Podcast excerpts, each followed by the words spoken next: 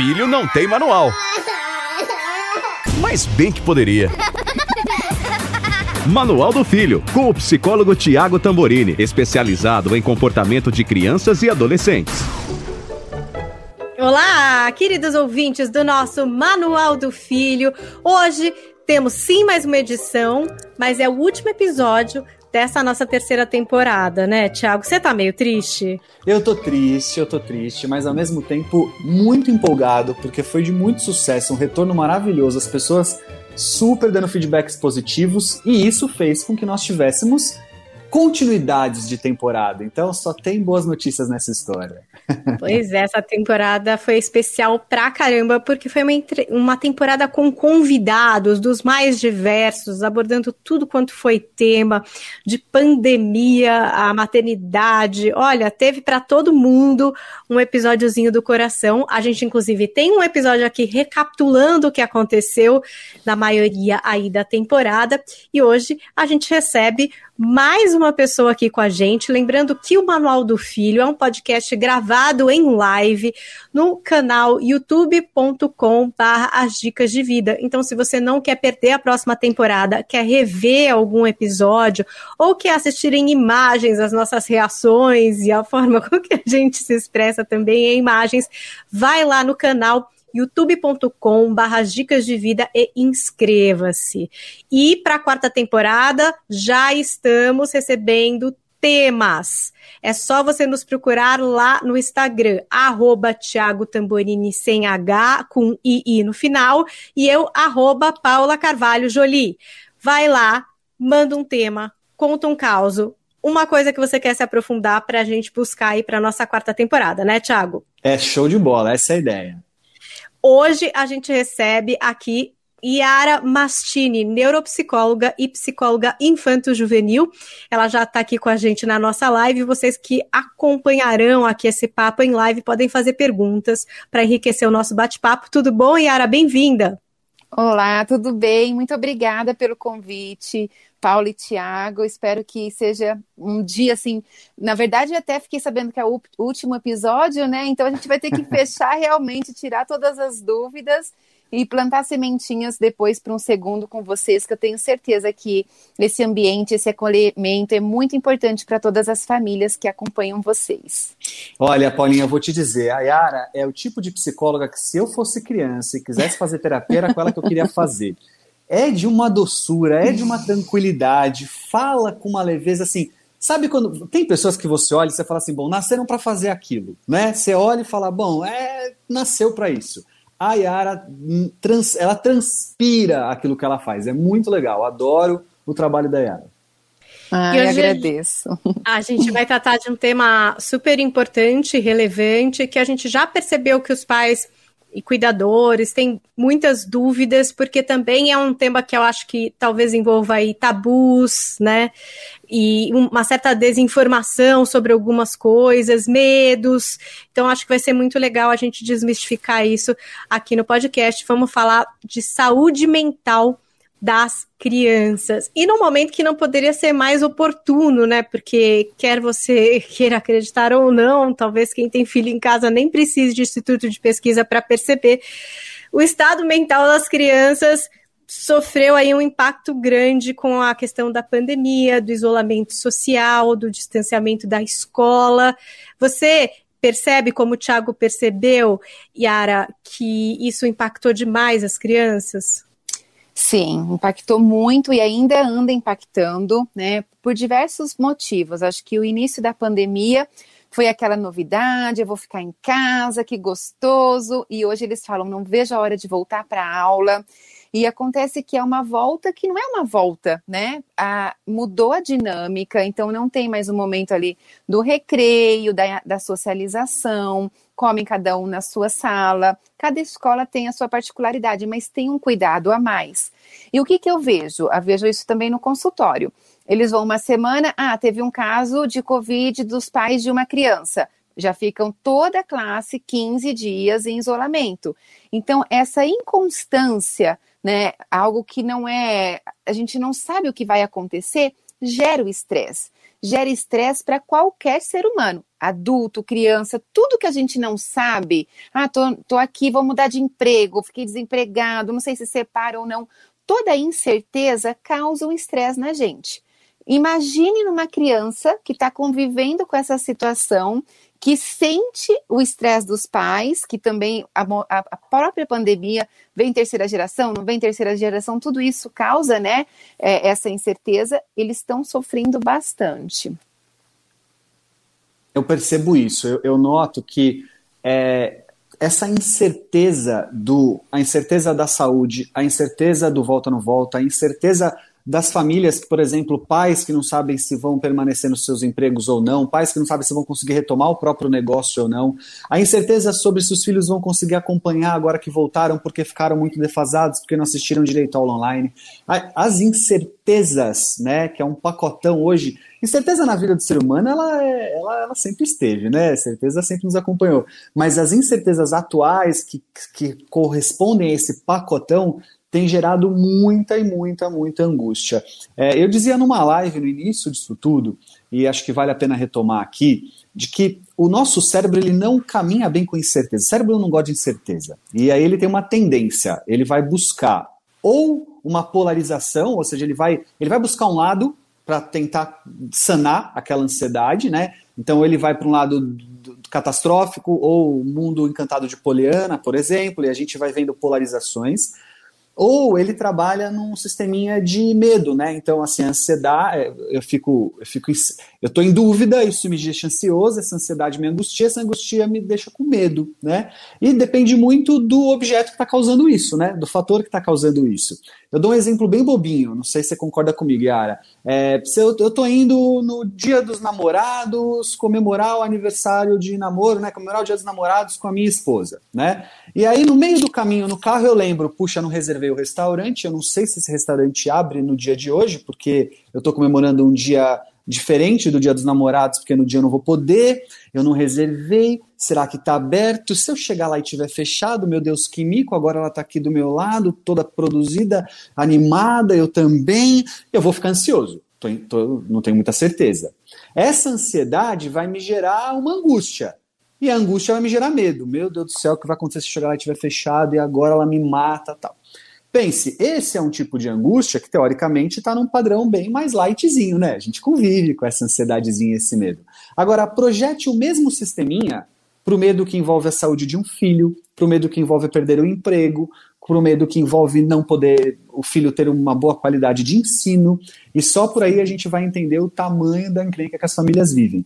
As crianças, naturalmente, e aí queria até te ouvir também, Ara, nesse sentido, como boas esponjas que são, estão absorvendo essa energia. Então elas estão vendo tudo isso acontecer, elas estão vendo tudo isso ao, ao, aos olhos energéticos que uma criança tem. Isso às vezes olhos vistos mesmo, né? Às vezes ela percebe olhando, ouvindo, mas ela tem também toda a parte de sensações, de percepção, da comunicação não verbal que ela recebe e automaticamente estão sofrendo impacto grande, né?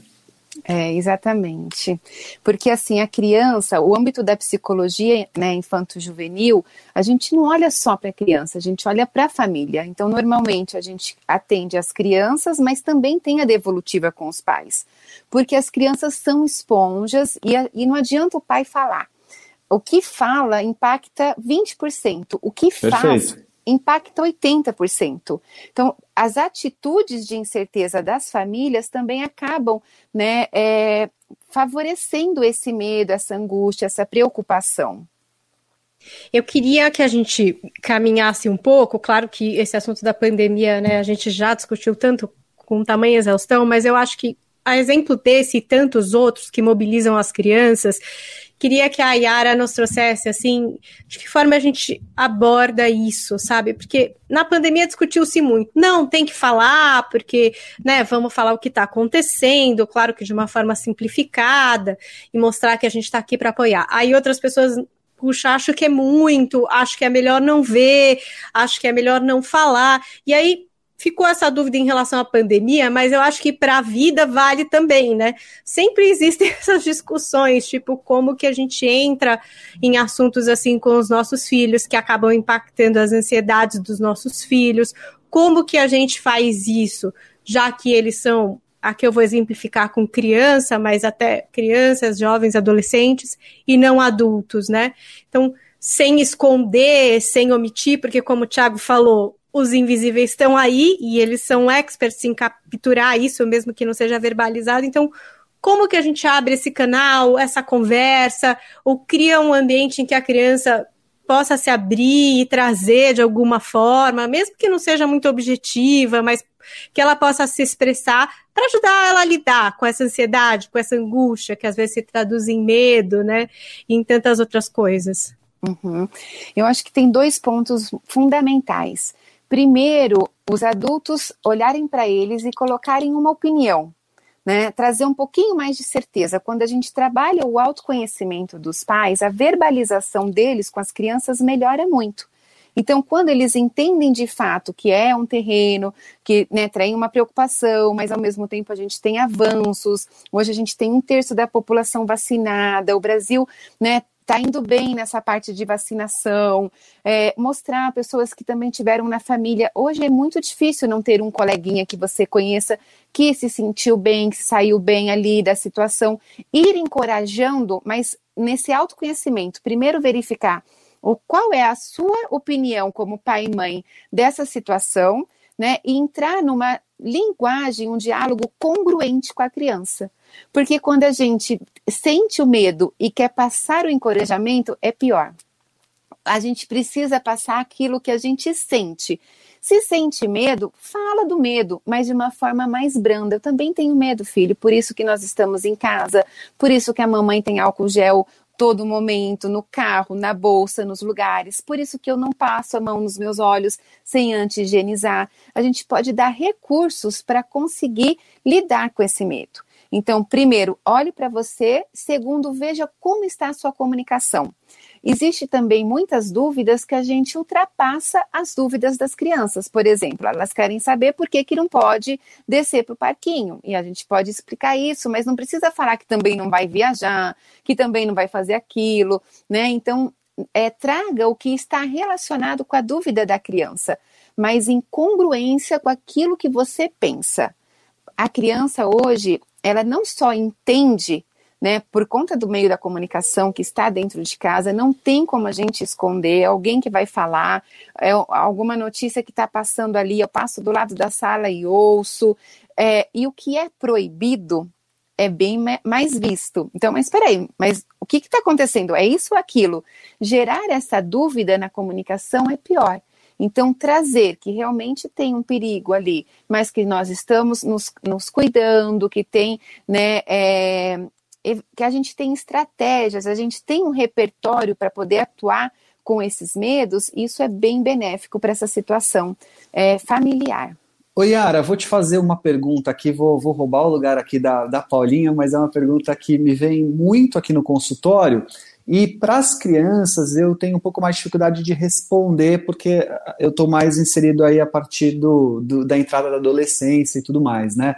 É, é, o seguinte: muitas famílias perguntam sobre crianças que estão desenvolvendo quadros de toque, né? Ou seja, gastam um vidro de 500 ml de álcool em gel por dia na escola, é, ou não querem sair, ou lavam as mãos toda hora achando que podem se contaminar. Resumindo, que estão desenvolvendo ali um quadro obsessivo diante dessa questão da doença. Né? Uhum. É, e a pergunta ela vem em dois caminhos, mas é, um deles de se isso pode ser toque mesmo e tudo mais, mas o principal é como ajudar a criança, né? Ou seja, uhum. quando saber se ela desenvolveu uma patologia e ela precisa de uma ajuda de um profissional, né? Como que a gente identifica isso? E dois, como é que os pais podem ajudar caso tenha chegado aí num fator, né, que eles estão angustiados com como a criança está lidando com essa história. Você tem visto isso no consultório? Como é que você tem lidado Sim. com isso? Tenho visto, são, são é, duas visões. A gente tem muitas crianças que têm traços de toque, que na verdade é traços da compulsão, da, né, da limpeza, mas não é o transtorno, e também aparecendo crianças com o transtorno. Então, o transtorno, ele, a gente tem que seguir o DMS-5 para realmente né, diagnosticar dentro dos parâmetros. Mas, por exemplo, eu recebi uma criança que ele lavava a mão durante nove minutos, ele não conseguia ficar menos tempo lavando a mão, escovava o dente também com uma frequência maior e muito, então acabava assim que sangrava, machucava. A gente precisa observar o quanto os comportamentos estão sendo desadaptativos para aquela criança.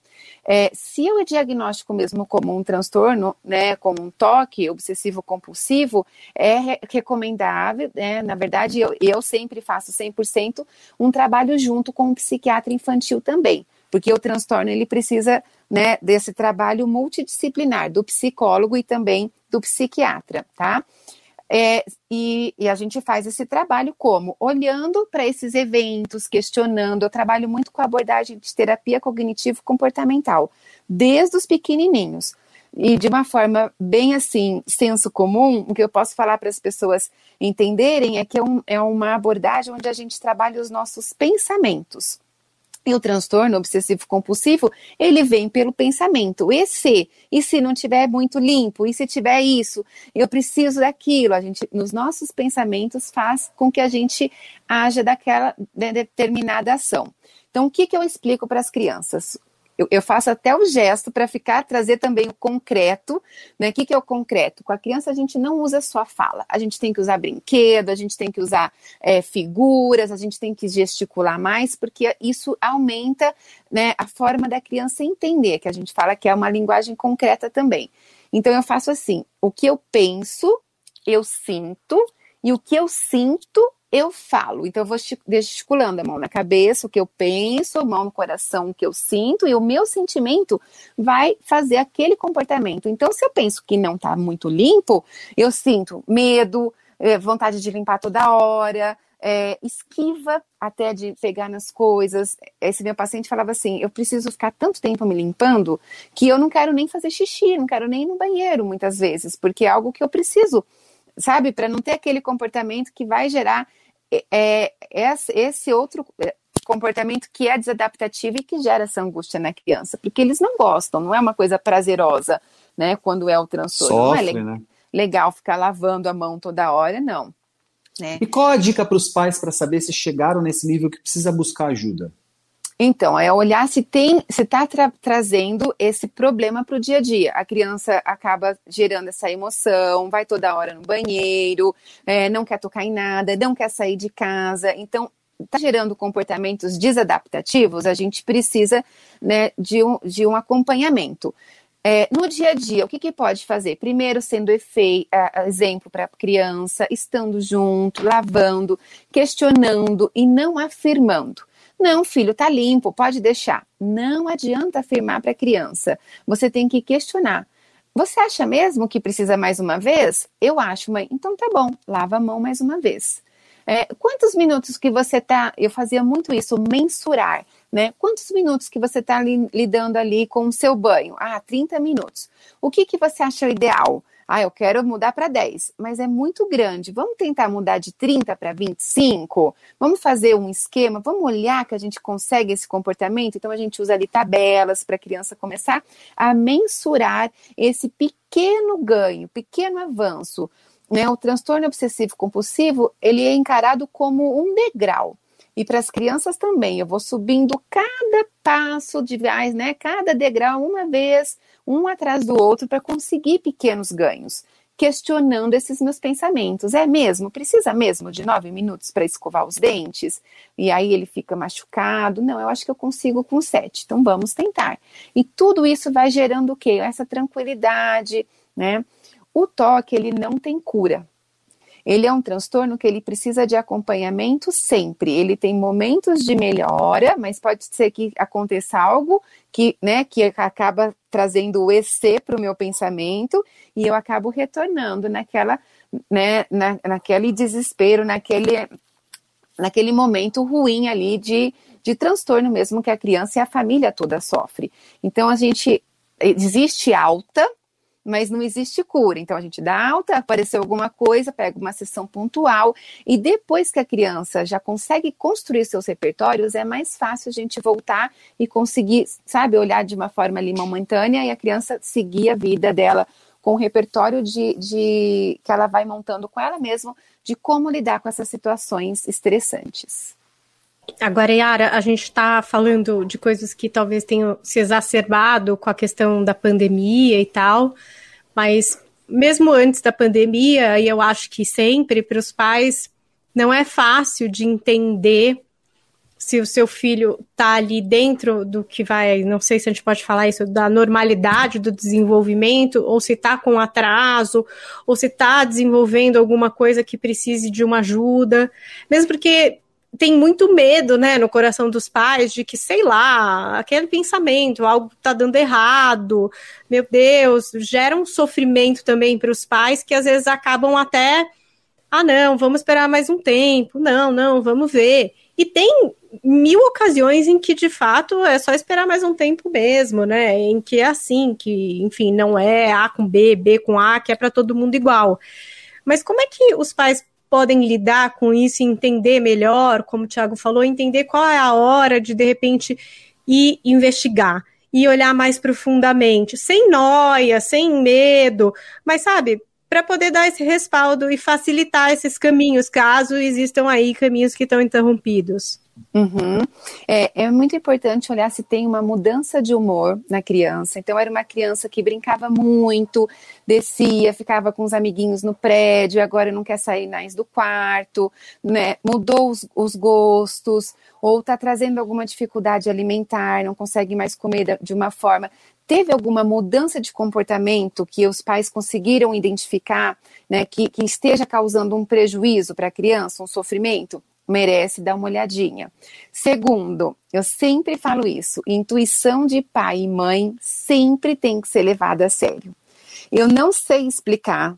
Acontecia isso com a minha filha, mesmo ela com 10 anos, às vezes eu acordava no meio da madrugada e falava assim: Ana Júlia tá com frio. Eu ia pro quarto dela e o cobertor estava no chão. São coisas que mãe e pai passam que a gente não pode negligenciar. Então, se você está com aquele aperto tem alguma coisa de errado com o meu filho, procura ajuda. Outra, outra dica legal, pergunte para a escola, né? A escola ela observa muito, ela é treinada para observar os alunos. Como a gente tem muitos alunos, agora até na pandemia, como com a quebra das turmas, né? Eles estão mais fáceis de identificar algo diferente ali no comportamento. Mas geralmente sentiu aquele, né, aquela angústia, fala, marca uma reunião com a escola, pergunte se estão vendo diferença no comportamento, se ainda é os mesmos amiguinhos, porque a professora pode ter um olhar acolhedor para aquela situação também. Na psicologia infantil, a gente procura sempre trabalhar com a tríade: família, né, o profissional, a escola e a criança no meio porque a gente precisa dessas variáveis para poder trazer, né, entender melhor o ambiente da criança que ela está gerando naquele né, comportamento através dessa interação. Eu gosto muito, sabe, Paula, de trabalhar com a parentalidade consciente. É a abordagem que eu uso também no meu dia a dia, onde a gente acredita que por trás de todo comportamento tem uma necessidade. É como se a gente olhasse para o nosso filho, para o nosso companheiro, para qualquer pessoa e, e, perceber que a gente só vê mesmo a pontinha do iceberg. E tem um tamanhão ali por dentro que são necessidades que, se elas não estão atendidas e eu só vou olhar para aquele comportamento, ela vai aparecer de uma outra forma. Então a gente precisa cada vez mais ter uma escutativa, né, um diálogo consciente, onde eu tenho espaço para ouvir sem julgamento, fazer a criança cada vez mais se abrindo. E assim, entrar no mundo da criança para trazer ela para o seu. Né? Qual é a linguagem? É uma criança muito lúdica? Vamos falar através do lúdico, vamos usar personagens. Muitas vezes eles já percebem desde pequenininho, três, quatro anos, quando é para falar deles, já se fecham. Mas se a gente pega ali um animalzinho, um bichinho, eles trazem tudo que eles estão sentindo através daquele né, animalzinho. Já projetam a sua vivência para aquele bichinho, para aquele recurso e vão colocando seus medos para fora. Então é importante isso, os pais olharem né, e perceberem, eu estou exercendo uma comunicação consciente? Será que eu estou olhando mesmo que o meu filho está querendo passar? E verificar se teve alguma mudança ali no comportamento, que são pistas para a gente identificar a necessidade. Ouvir mais do que eles estão dizendo e também como eles estão dizendo, né? Através de é. que forma ele diz, né? Acho isso importantíssimo, é mesmo.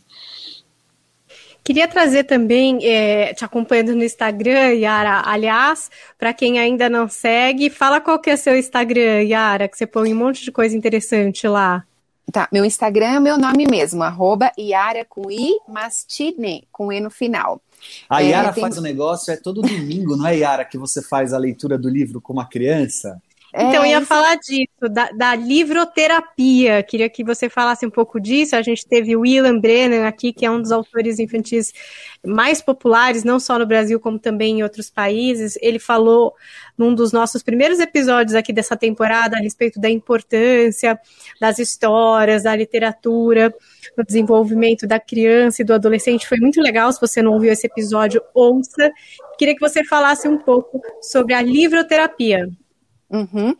Lá no Instagram a gente consegue ver tanto a livroterapia como a Histórias com Pijamas que o Thiago citou aqui.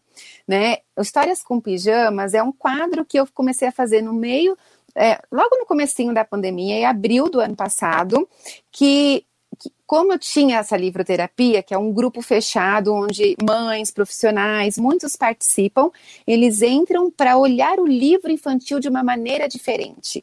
Então, existe a leitura do livro infantil, e aí depois você começa a analisar o que, que eu posso trabalhar com esse livro infantil, é, questões que eu quero desenvolver no meu, no meu filho. Então, recursos mesmos, que são é, recursos mais terapêuticos, vamos supor, como lidar com ansiedade, como lidar ali, trabalhar alimentação infantil, sem apontar o dedo, porque quando eu uso o livro, eu estou falando de um personagem, então eu consigo trabalhar diversos valores sem apontar o dedo, tá vendo, filho? Você também não come, também não está fazendo isso, então é uma forma bem bacana da gente abordar conceitos né, passar valores através dos livros.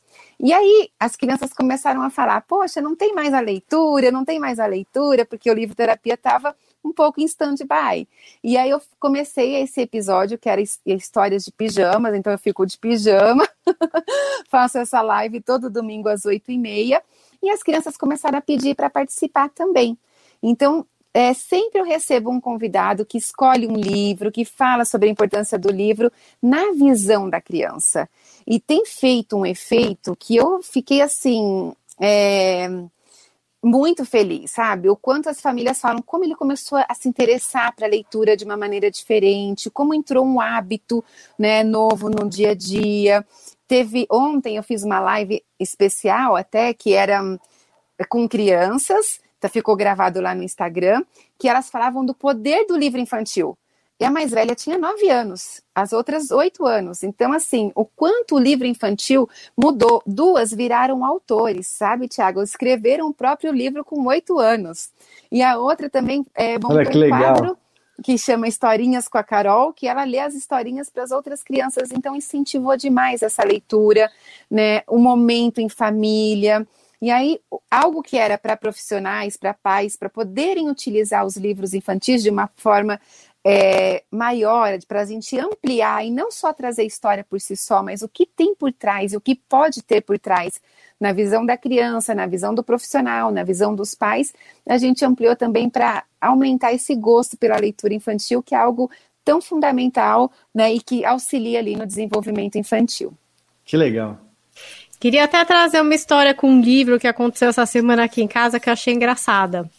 É, João, nove anos também, hein? Tá tinha que. Ó, trabalho de português. O que que era? Tava trabalhando a mesa aí. Tinha que desenvolver a resenha para um livro. Escrever uma resenha. Essa era a missão do garoto. Ok, escolheu, cada um podia escolher o livro que quisesse. Ele escolheu um livro que chama Monstro Rosa, da Olga uhum. Dias, aliás, é um livro muito bacana. E aí, bom, tudo bem. Eu falei, filho, esse livro talvez não seja muito para sua idade, né? Já é um, é um livro mais infantil, assim, do que para nove anos. Acho que seria um livro para quem está começando a alfabetizar. Ele, não, eu gosto muito desse livro, eu quero fazer dele. Eu falei, ué, se a professora, para mim, tanto faz, o livro que você quiser, faça aí. E leu o livro. O livro tem muita ilustração, ele é bem obcecado com essa coisa do desenho, uma coisa que é muito forte para ele. Ele ilustra livros que não tem ilustração, porque ele gosta uhum. muito.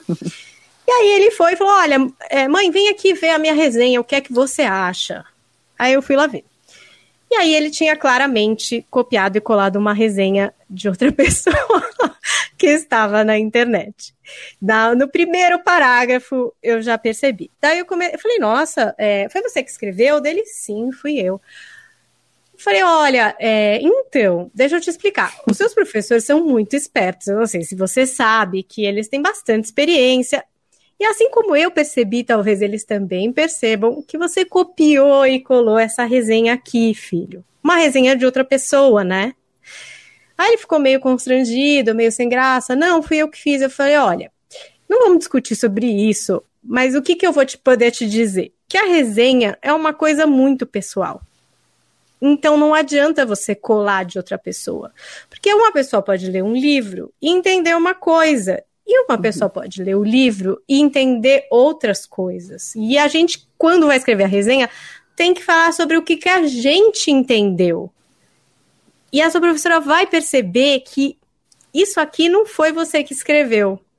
Ele ficou com uma cara assim, meio sem graça. Ele, é, mas agora eu já mandei, né? Enviei lá.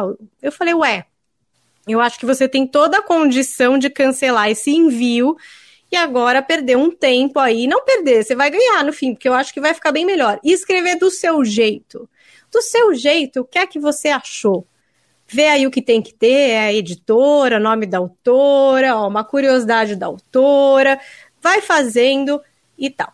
E aí ele, tá bom, então fica aqui comigo. Eu falei, tá bom, vou ficar, mas faz aí. Aí ele foi lá, fez o primeiro parágrafo, fez lá as coisinhas dele.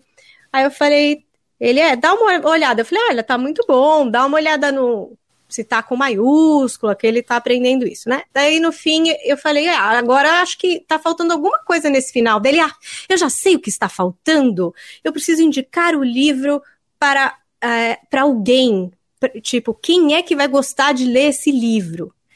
E aí, juro, só essa aquela a lágrima que poderia ter caído, né? Que eu fiquei emocionada, porque eu gosto muito de ler, né? E eu sou resenheira total de série, de filme, de livro. Falei, gente, e aí ele foi, escreveu: Olha, é, eu gostei muito desse livro e recomendo esse livro para você, que é como o monstro rosa diferente. Uhum. Gente, aí, tipo assim, eu morri, né? Fiquei orgulhosa dele num grau. E eu acho que as histórias, elas têm esse poder total da empatia, de se colocar no lugar do outro, e às vezes de se ver espelhado. Eu acho que ele se vê muito espelhado no Monstro Rosa porque uhum. o monstro rosa é colorido, é grande, é desajeitado. e eu acho que ele se vê muito ali. Tanto que na hora de caracterizar o personagem, ele lembrava tudo de cabeça, sabe? E eu achei tão legal aquilo, e eu acho que às vezes a gente nivela muito por baixo as crianças. A gente é. não percebe o quanto aquilo é profundo para eles, porque eu falei, esse livro talvez seja muito infantil para você, uhum. mas não é. É um livro que para ele faz todo sentido, tem todo um significado, assim. E eu achei o máximo. Espero que ele tire uma nota boa. Uhum. Olha, eu, eu leio, eu leio livros das minhas filha, da minha filha com ela. Os livros lá em casa são em abundância, porque a minha mãe é psicóloga também mas a, ela tem uma sala de consultório dentro de uma livraria que é multidisciplinar ali, então você imagina que a minha mãe é o tipo de vó que quando visita, visita com um livro, essa é a regra, tipo, minha filha já sabe que se a vovó vem, a vovó vem com o livro. Então lá em casa há uma abundância de livros e eu me divirto muito lendo os livros com ela. Tem uma série que chama Quem Soltou o Pum, que é maravilhosa. Eu morro de dar risada com a ideia do Pum, que é um cachorro. Não sei se você conhece, Paulinha. A Yara deve conhecer. Conheço. Que né, é um cachorro que chama Pum. Então, quem soltou o Pum na escola, quem soltou o Pum em casa, é muito legal, é muito legal. Então, acho que ele tem todo o direito aí, porque se eu com 40 ainda gosto, eu imagino que ele não seja diferente. Mas você sabe que você é. citou uma coisa bacana, que é o seguinte: nós, e aí eu vou eu vou aqui, sei lá, trazer uma percepção muito pessoal, mas é como eu tenho enxergado. É, nós estamos, às vezes, subestimando demais os filhos. E parte do que eu vejo essa, essa maneira de atuar tem a ver com como a gente tem projetado também demais esses filhos. Ou seja, a gente fica demais tentando colocar o que a gente acha do filho, o que a gente quer do filho, o que a gente entende do filho e tal. E estamos perdendo a nossa sensibilidade, que a Yara citou aqui no começo, dizendo: a gente sabe quando alguma coisa está errada, a gente sabe, né? A mãe, eu sempre lembro vocês, mães que nos ouvem, a mãe é aquela que sabe se está com choro de cólica, de frio, de manha, de fome, e o pai que estiver conectado também sabe. Isso não é exclusividade só das mães, não. O pai que quiser também consegue. É claro que a mãe, talvez, de uma maneira mais orgânica, mas o pai também, se quiser. Então, é, essa sensibilidade deve ser usada para que você observe quem é o seu filho, né? E não quem você quer que ele seja o que ele mostra para você e não o que você quer que ele mostre. E com isso haverá uma chance enorme de, além de você errar, né, errar bem menos, né, você ainda tem uma chance enorme de perceber que ele é capaz de muito mais do que você muitas vezes projeta, né? A criança, o adolescente não é diferente eles têm uma capacidade de lidar com as adversidades, de resiliência, de, né, de, de se moldar o ambiente. Então, agora na pandemia, eles dão um show pra gente, eles dão uma aula pra gente. Eu me lembro quando tudo começou, é, imaginei em casa sem sair, eu falava, meu Deus do céu, olha, a minha filha tinha cinco anos, e eu acho que eu nunca tinha ficado da sexta-feira à tarde até a segunda-feira de manhã sem sair de casa. Parquinho, pregado de prédio, shopping, viajar, ir para casa de amigo, porque ela sempre foi muito agitada, ela sempre teve, como toda criança, né, tem muita energia tal, e eu pensava, meu Deus do céu, que vai ser isso? Nós estamos encrencados agora. Olha, passados um ano e meio, ela deu um show, ficou muito menos ansiosa e muito menos comprometida do que nós adultos com essa história toda. E quando não ficou assim, tenho que confessar, boa parte das vezes porque nós adultos não estávamos, né? Então, acho que você me deu um gancho aí, Paulinha, para dizer que vez ou outra a gente subestima porque projeta demais ou tenta demais impor aquilo que é nosso a eles e ouve e enxerga pouco eles, né? Seiara, faz sentido para você? Faz, faz muito sentido. A gente tem diferenças, né, lógico, de criação, de mundo, então não adianta os pais falarem, ah, mas comigo deu certo e foi assim mas né, comigo, que tem também 42 anos, eu não tinha internet, né? Se acontecia algum bullying na escola, ficava na escola. Hoje não, se uma pessoa dá uma piscadinha, já tiram a foto, já mandam para o grupo da escola, aquele bullying continua atrás, à tarde vai para os grupos, enfim, você não, não desconecta. Então é uma uma sociedade, as crianças, elas não, a gente não pode comparar como era, se fizer igual vai continuar igual, não, porque a comunicação ela expandiu, né? Eu acho que, além de subestimar também os nossos filhos, a gente também acaba subestimando, Paula, os livros infantis. Eu montei agora esse ano um, um livro terapia inédito que não era livro infantil para o olhar do livro infantil e técnicas terapêuticas para criança. Era técnicas para adulto com livro infantil e você não sabe o sucesso que foi. O Monstro Rosa, ele além de mostrar que a gente é diferente, a gente está num lugar que a gente não se encaixa, muitas vezes os pais não conseguem perceber que colocam os seus filhos em lugares que não se encaixam.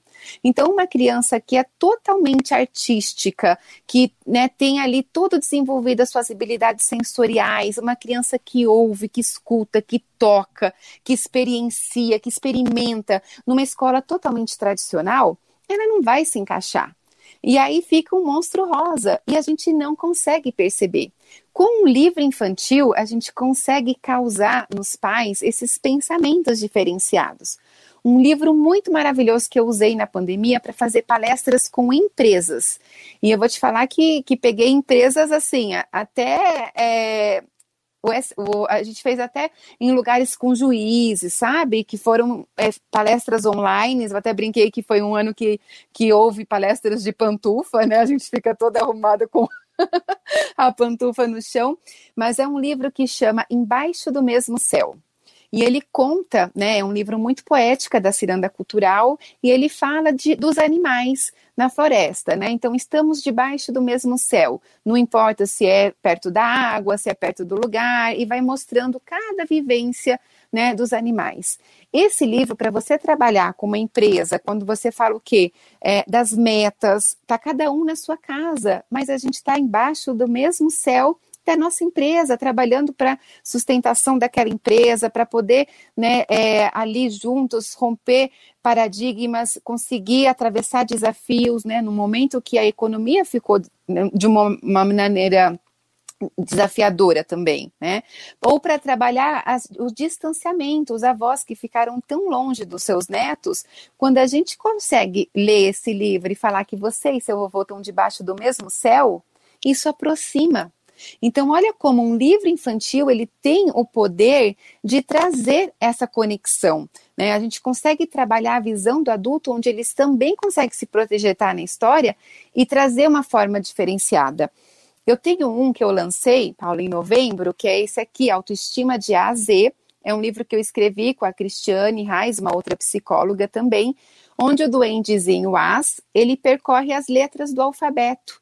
E aí ele fala como de A a Z ele constrói o seu alfabeto da autoestima, as palavrinhas que para ele auxiliam na autoestima. Então, o A, por exemplo, é admiração. Quando ele se admira e olha no espelho, ele, se, ele vê os seus pontos fortes. Então, isso faz com que a autoestima dele fique melhor. O B é a bondade. Quando ele ajuda alguém, ele sente bem com ele mesmo. E aí a gente vai percorrendo todas as letrinhas do alfabeto. E no final, ele tem um espaço que fala: agora é sua vez. Construa o seu alfabeto né, da, da autoestima. Então, é a criança pensa as suas letrinhas, o que, que poderia. E eu vou te falar que as crianças fazem isso, ó, um minutinho. Adolescente e adulto não consegue montar o seu ABC da autoestima. Mas o, e eu gosto muito até de começar pelo nome. Então, a minha letra I, Yara, o que que me ajuda? Né? Para o AS é a inteligência emocional. Quando ele consegue entender o conceito de inteligência emocional, quando ele vê os sentimentos, o, né, as emoções nas pessoas, ele se sente bem. E com você, qual que seria a sua letra I? O meu, imaginação. Quando eu paro e imagino, crio coisas novas, um recurso novo, um jogo novo ali com a criança, eu me sinto bem. Aí eu começo a olhar nas coisas que me faz bem, porque a gente olha para os outros. Se eu perguntar o que que para sua filha, Tiago, o que que para o seu filho, Paula, vocês acham que poderia ser uma coisa legal, a gente vai trazer rapidinho, porque a gente projeta nele. E a gente não é treinado para olhar para nós.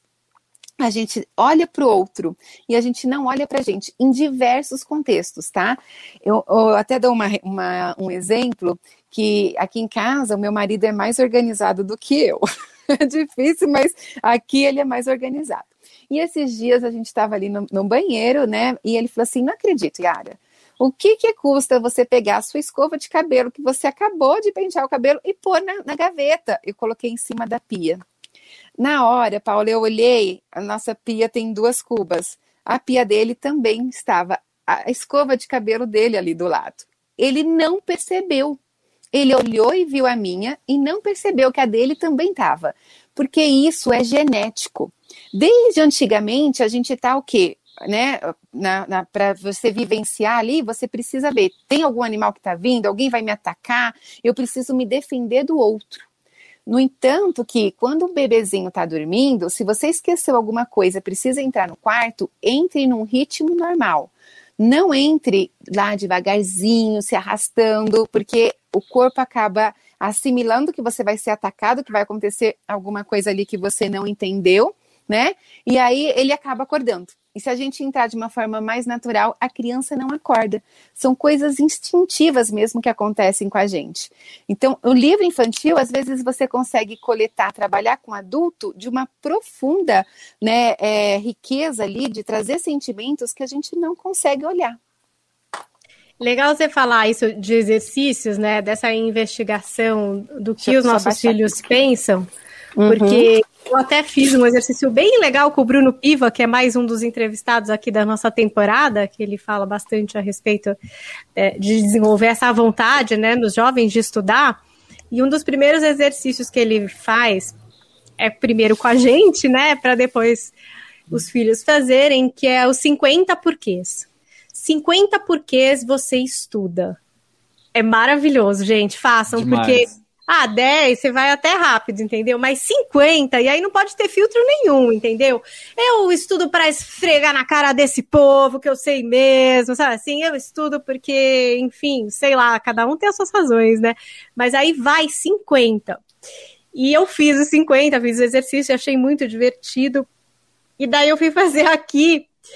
E também foi muito engraçado e divertido, porque esse meu filho, o João, né? Ele é maravilhoso, ele tem bons exemplos, as, as reações dele são sempre muito boas. Aí ele pôs assim: é, 50 motivos porque eu estudo. 25 motivos porque eu amo a escola. 25 motivos porque eu odeio as lições. Eu falei, nossa, mas tá um pouco genérico, mas ok, legal. Então, bom, pelo menos tem 25 aí que você gosta, hein? Já foi surpreendente. Tava achando que tava tão difícil a ponto de não ter nada. Mas 25 que você gosta, tá meio a meio, pô, tá bom pra caramba. Uhum. E aí é isso, o problema dele tava essa coisa da distância, essa coisa de fazer a lição sozinho, tava difícil para ele nesse ponto. E, e, é isso, às vezes a gente não está ouvindo, né? A gente está imaginando, elocubrando, criando situações a respeito dos nossos filhos que pouco tem a ver com o que eles estão experimentando. E às vezes a gente não dá esse espaço né, para que eles possam colocar ali o ponto deles.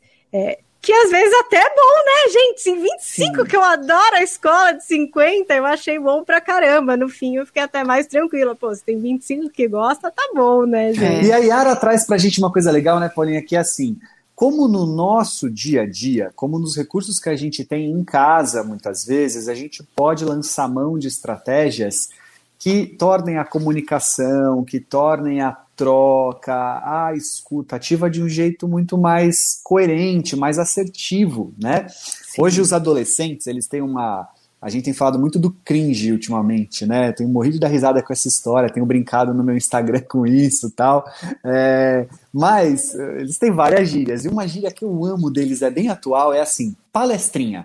E lá vem meu pai dando palestrinha. E lá vem minha mãe fazendo palestrinha. Adoro isso, porque eu sou muito de palestrinha, né? Primeiro porque eu sou palestrante, adoro palestrar, adoro dar aula, adoro falar, eu adoro, né?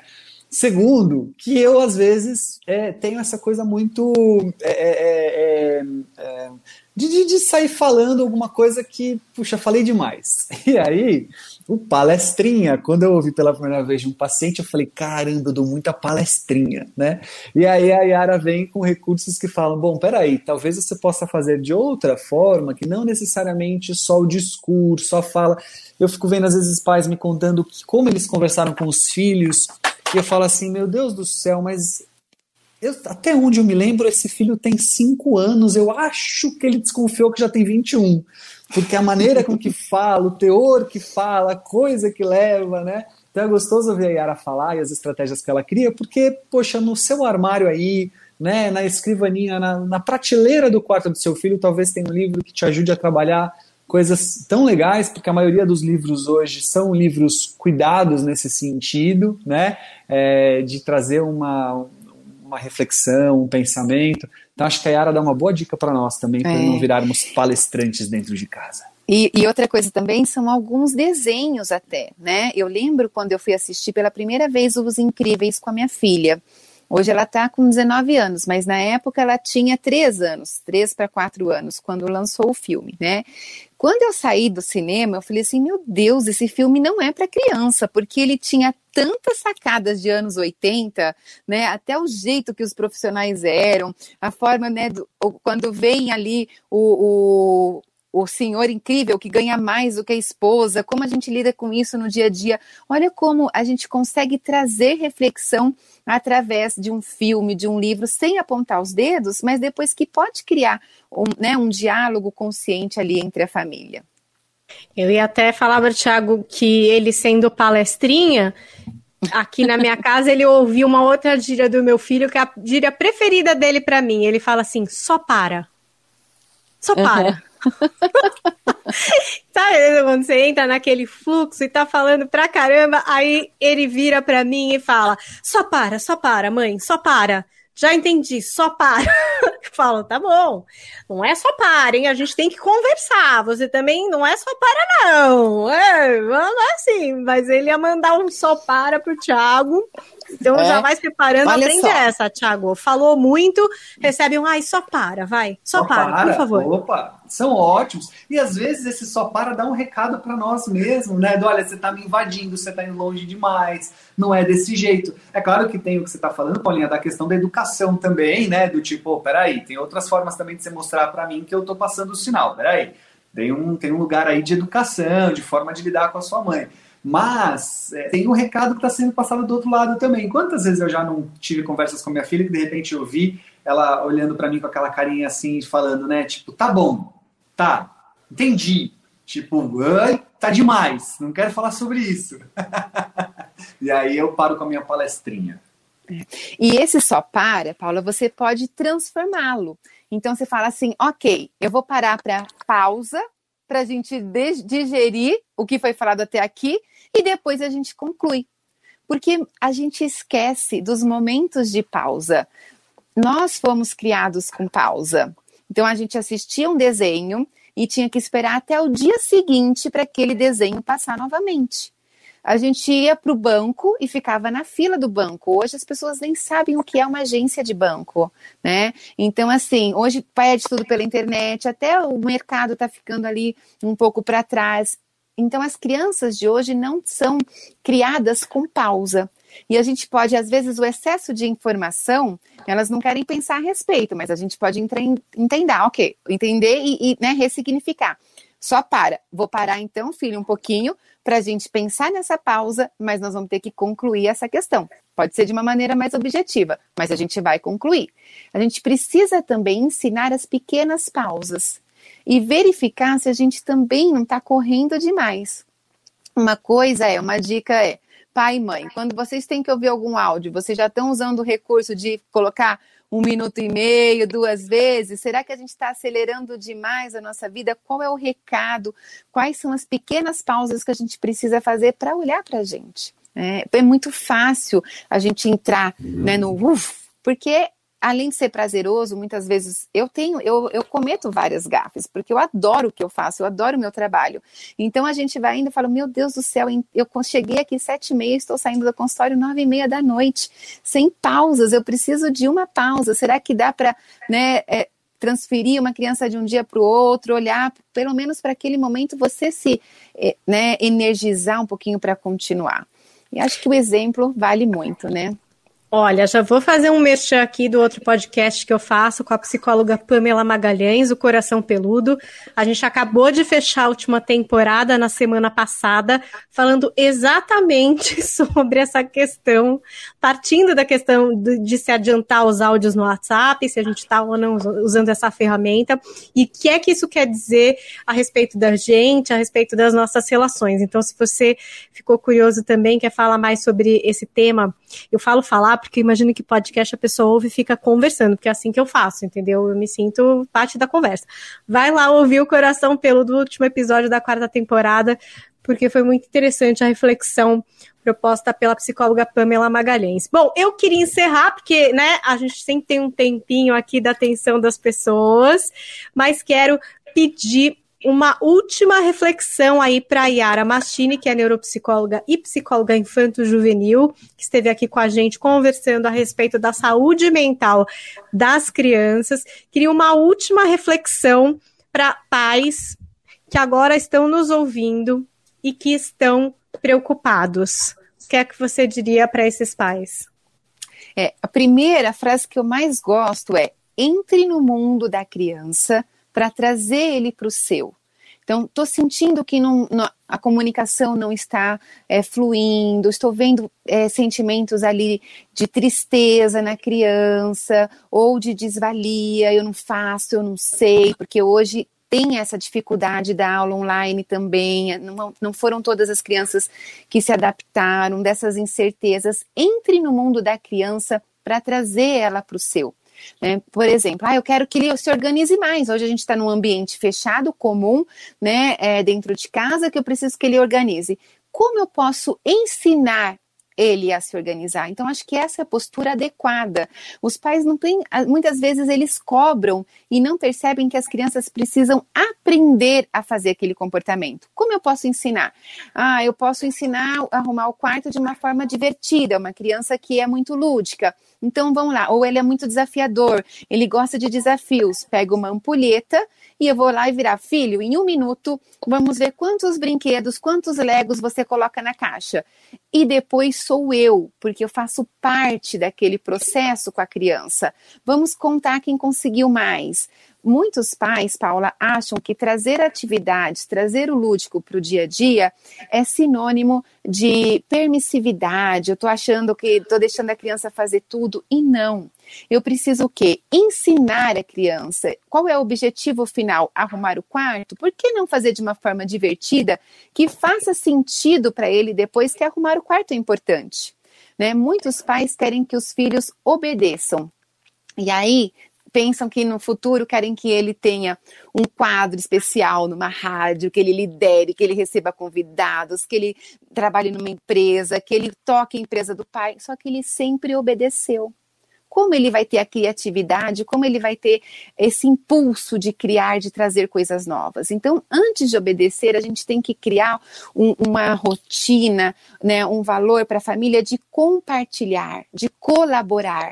Eu preciso entender colocar essa criança dentro do dia a dia da rotina, que ele vai lavar uma louça, ele vai ajudar porque ele está colaborando com a família como um todo. É algo a mais. Então, quando eu consigo entrar no mundo dele para trazer para o meu, eu consigo incentivar essas é, comportamentos mesmo colaborativos, né? Eu vou ajudar minha mãe porque eu faço parte dessa família, eu me sinto pertencente, ele tem um porquê. Acho que esse é o caminho hoje da harmonia familiar, né? Dessa junção, desse olhar consciente, né? Dessa parentalidade consciente mesmo que a gente estuda e busca recursos para deixar essa família, né? de uma forma mais harmônica, com um diálogo colaborativo e de uma forma que todos se sintam inseridos ali ajudando um ao outro. Com leveza, né? Trazer leveza para o dia a dia. Olha, se você gostou desse papo com a Yara Mastini, pode seguir ela lá no Instagram, que ela faz um conteúdo muito legal, arroba Yara Mastini, e arroba Thiago Tamborini também, tá muito usando gíria lá, não sei se é cringe, se não é, se faz hashtag, se não faz, mas Thiago tá lá, sempre trazendo provocações, e Encerramos hoje, Thiago, mais uma temporada. Voltaremos firmes e fortes na volta às aulas. Em agosto Olha, está de volta. Se Deus quiser, só agradecer, né, Paulinha? Yara, você não sabe, recebemos feedback de Japão, Austrália, Estados Unidos, é, Portugal de monte. A gente rompeu fronteiras e eu acho que é muito gostoso quando a gente percebe que há aqui um material utilizado até por escolas, tenho recebido feedback de escolas que estão usando o material com seus pais, daqueles que, né, do conteúdo que a gente traz aqui. Então, só agradecer por essa audiência toda, por vocês, Yara, que aceitam o convite da gente com tanto carinho, com tanto bate-pronto, estão aqui dedicando uma hora do dia de vocês para acrescentar tudo isso, porque sozinhos jamais teremos toda essa riqueza. Então, pessoal que ouve a gente, que compartilha, que manda nos grupos de WhatsApp, obrigado. E semestre que vem tem mais, bora, porque não vamos acabar com isso não, que a gente também... Não... Paulinha, como é que a gente vai fazer? Se a gente não se falar toda semana alguma coisa aqui, a gente vai sentir muita falta, não vai dar certo. E vocês que são psicólogos sabem que quando as crianças saem de férias, eu, ó, já vários psicólogos me falaram que é uma verdade. E depois voltam, tem muitas dúvidas que aparecem. É muita confusão nas férias, é muita coisa para passar limpo, é muita dúvida. Muita. Não é verdade? Então, Opa. em agosto a gente está de volta, hein? Estaremos aqui no nosso Manual do Filho. Se você chegou hoje, inscreva-se na nossa playlist para não perder a nova temporada. Maratone as anteriores. Yara, muito obrigada por estar aqui com a gente. Ah, eu que agradeço. Obrigada, muito sucesso nesse quadro tão importante, né, que pode auxiliar aí tantas famílias que nesse momento, um momento ali de um ano e pouco de dificuldade, também aprenderam a olhar mais para suas famílias. Então, aproveitem desses quadros, desses profissionais maravilhosos. Obrigada, Tiago, né? E parabéns também pelo seu trabalho que é maravilhoso, que me apresentou a Paula, que agora também serei uma seguidora, viu, Paula? Já estou aqui falando para vocês. E muito obrigada pela oportunidade. É isso aí. Boas férias, bom descanso e até agosto aqui no nosso Manual do Filho. Tchau, tchau, Thiago. Tchau, tchau, Yara. Tchau. Filho não tem manual. Mas bem que poderia. Manual do Filho, com o psicólogo Tiago Tamborini, especializado em comportamento de crianças e adolescentes.